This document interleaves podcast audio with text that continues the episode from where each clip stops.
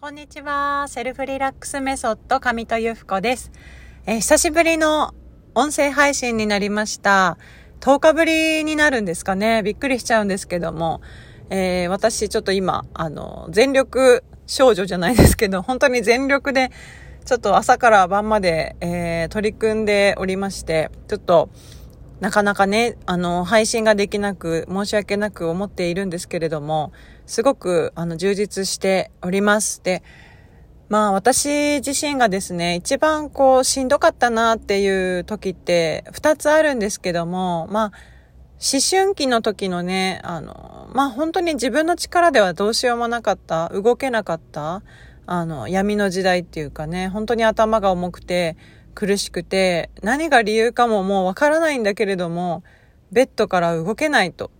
で、なんか将来の不安とかね、そんなことを手繰り寄せてしまう時があったんですよね。で、そこと、また、まあ最近になるのかもしれないんですけど、なんか自分に自信がないというか、なんかこう本気を出せない。うん。何かやってる人に対して憧れとか持つんだけれども、自分が何をしたいかわからないとか、自分が、えー、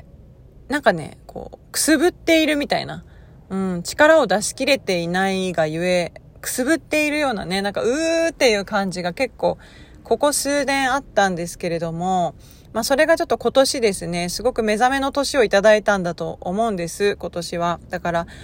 なんかね、あ、やってよ、やっていこうみたいな、やってみようみたいな自分にもう完全にこう、切り替われたんですけども、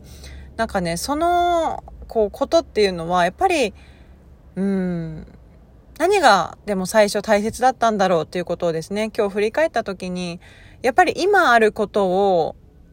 なんか大切にするとか、今ある小さなことをね、馬鹿にしないっていうのは、すごく大切じゃないかなと思ってるんですね。なんか、私はちょっと思考が強い時は、やっぱりなんかこんなことやっても、なんか何もならないんじゃないかとかね、なんか私の日常なんてみたいな感じで、えー、自分の目の前のことをね、こう大切にする姿勢を忘れていたりとか、なんかただただ周りの人を数、数杯っていうかすごいな、あの人はすごいなとか言って、えー、なんか人ばっかり見てですね、外側ばっかりを見て、えー、判断したりしてたかもしれないですね。でも、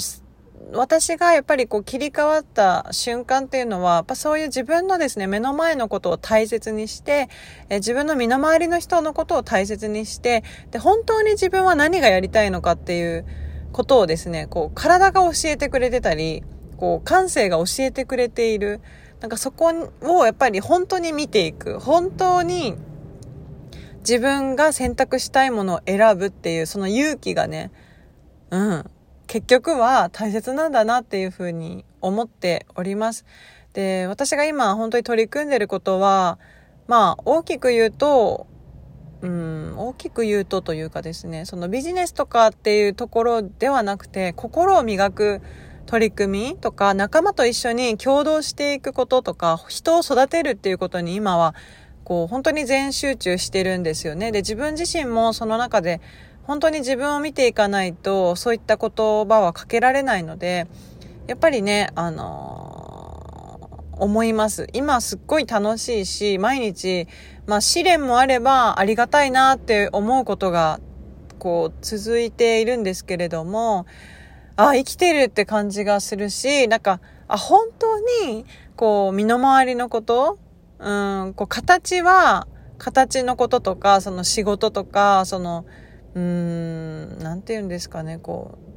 う、物、物質的なものとかお金とかそういうものっていうのは、まあもちろんね、ありがたい、いただいて、自分もそれがないと生活はできないけれども、なんか、あの、そこだけに偏ってしまうとね、こう、苦しい世界になっていくから、まあ、何が大切なのかって真心だったりとか、自分自身のこう、愛情、うん、心の中にあるあったかいものをどれだけあったかく大切にできるかっていうことがね、エネルギーの循環の始まりなんだなっていうのをすごくこう感じているところです。で、今日はちょっとまとまらない話にもなってるかもしれませんけども、また具体的なね、エピソードとか、あのー、出てきたらちょっとお伝えしたいなと思っております。皆さんがね、素敵な一日をお過ごしできることを心からお祈りしております。本当に自分を大切に、そして目の前の方を大切に、